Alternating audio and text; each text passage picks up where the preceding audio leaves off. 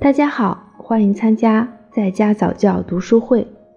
我们本期共读的书目是《正面管教》。今天一起来读第七章：有效的运用鼓励。如果一个孩子走向你，天真无邪地对你说：“我是一个孩子，我只想有所归属。”你会生气并羞辱这个孩子吗？当然不会。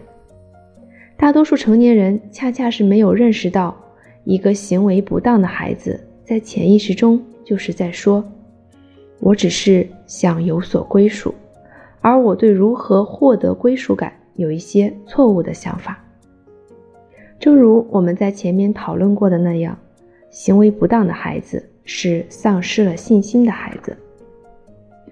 如果你能记住，在孩子不良行为的背后隐藏着一个失望的信念，你在把孩子的不良行为转变为积极行为时，就会更加有效。德雷克斯强调鼓励，并且认为这是大人在帮助孩子时应该学会的重要技能。他说过：“孩子需要鼓励，正如植物需要水，没有鼓励。”他们就无法生存。所以，当失望感被消除的时候，不良行为的动机也就不存在了。有的时候，鼓励并不容易，因为大人们很容易习惯性的以负面方式对孩子的不良行为做出回应，而不是处理隐藏在不良行为背后的信息，以激励孩子做得更好。但令人遗憾的是，鼓励并不是总能表明的那么简单。在这里，主要有三个原因：一，要让大人记住，一个行为不当的孩子其实是在说“我只是有所归属”，有时候的确很难。二，尽管大人通常很擅长惩罚孩子，但对于鼓励孩子却不得要领。三，在冲突发生的时刻，孩子并不一定能够接受鼓励。只有在一段冷静期之后，鼓励才能被令人满意的接受。如果你的鼓励不成功，可能是因为时机不对。认识到冷静期的重要性，会增加你成功的机会。相互尊重是鼓励的重要前提。相互尊重。包含以下的三种态度：一、对你自己和他人能力的信任；二、对别人的观点以及你自己的观点的兴趣；三、承担起你对问题所应负责任的意愿。将这种态度教给孩子的最好方法是以身作则，你将会看到如何将时机和赢得合作的概念。与相互尊重的概念融合在一起。简尼尔森博士在书中列举了一个例子，有关于布拉德老师如何解决和杰森的纠纷。这个例子说明了，要为了改善而努力，而不必期待完美。完美是一种极不现实的期待，追求完美的人往往会陷入深深的沮丧之中。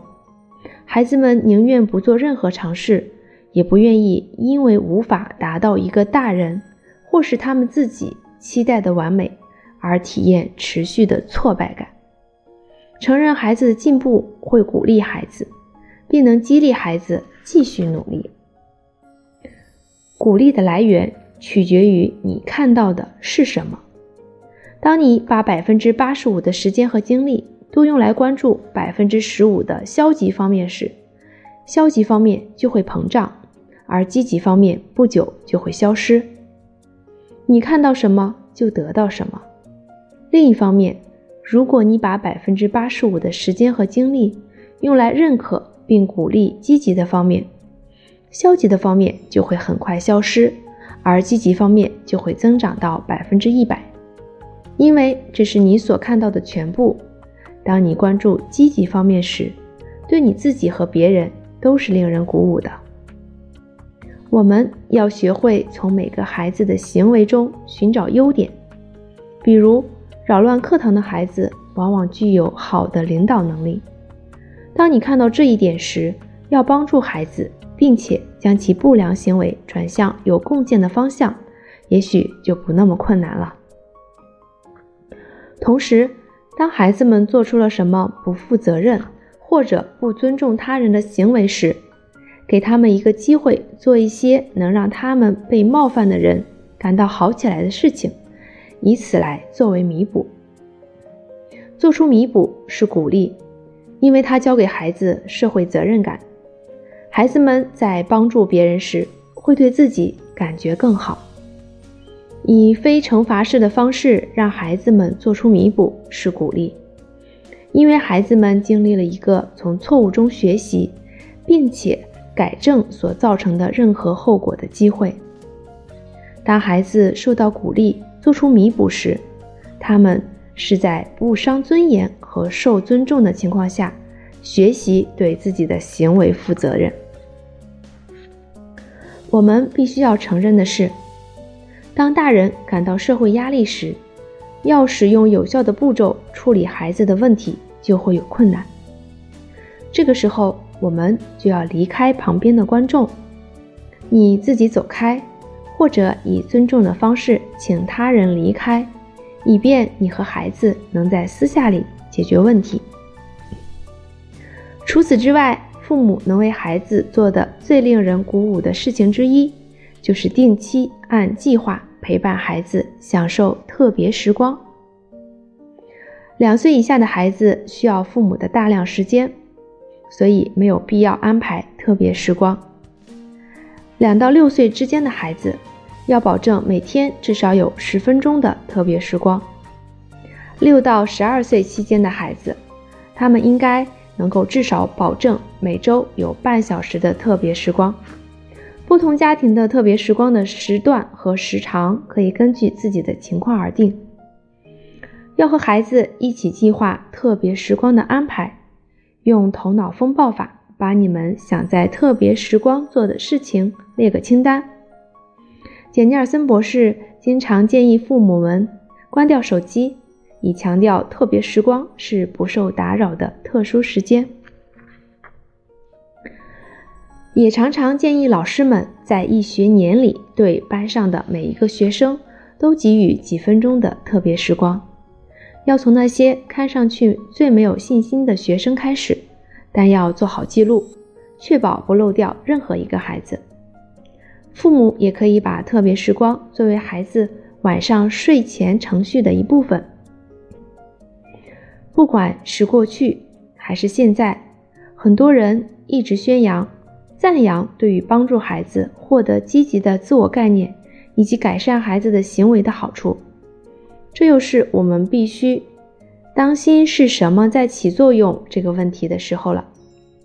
赞扬可能会促进一些孩子改善行为，问题在于这些孩子可能会变成讨好者和总是寻求别人认可的人。即使赞扬看上去挺管用。但我们必须考虑其长期效果。鼓励的长期效果在于它能让孩子自信；赞扬的长期效果是让孩子依赖于他人。所以，我们可能需要区分赞扬和鼓励之间的区别究竟在哪里。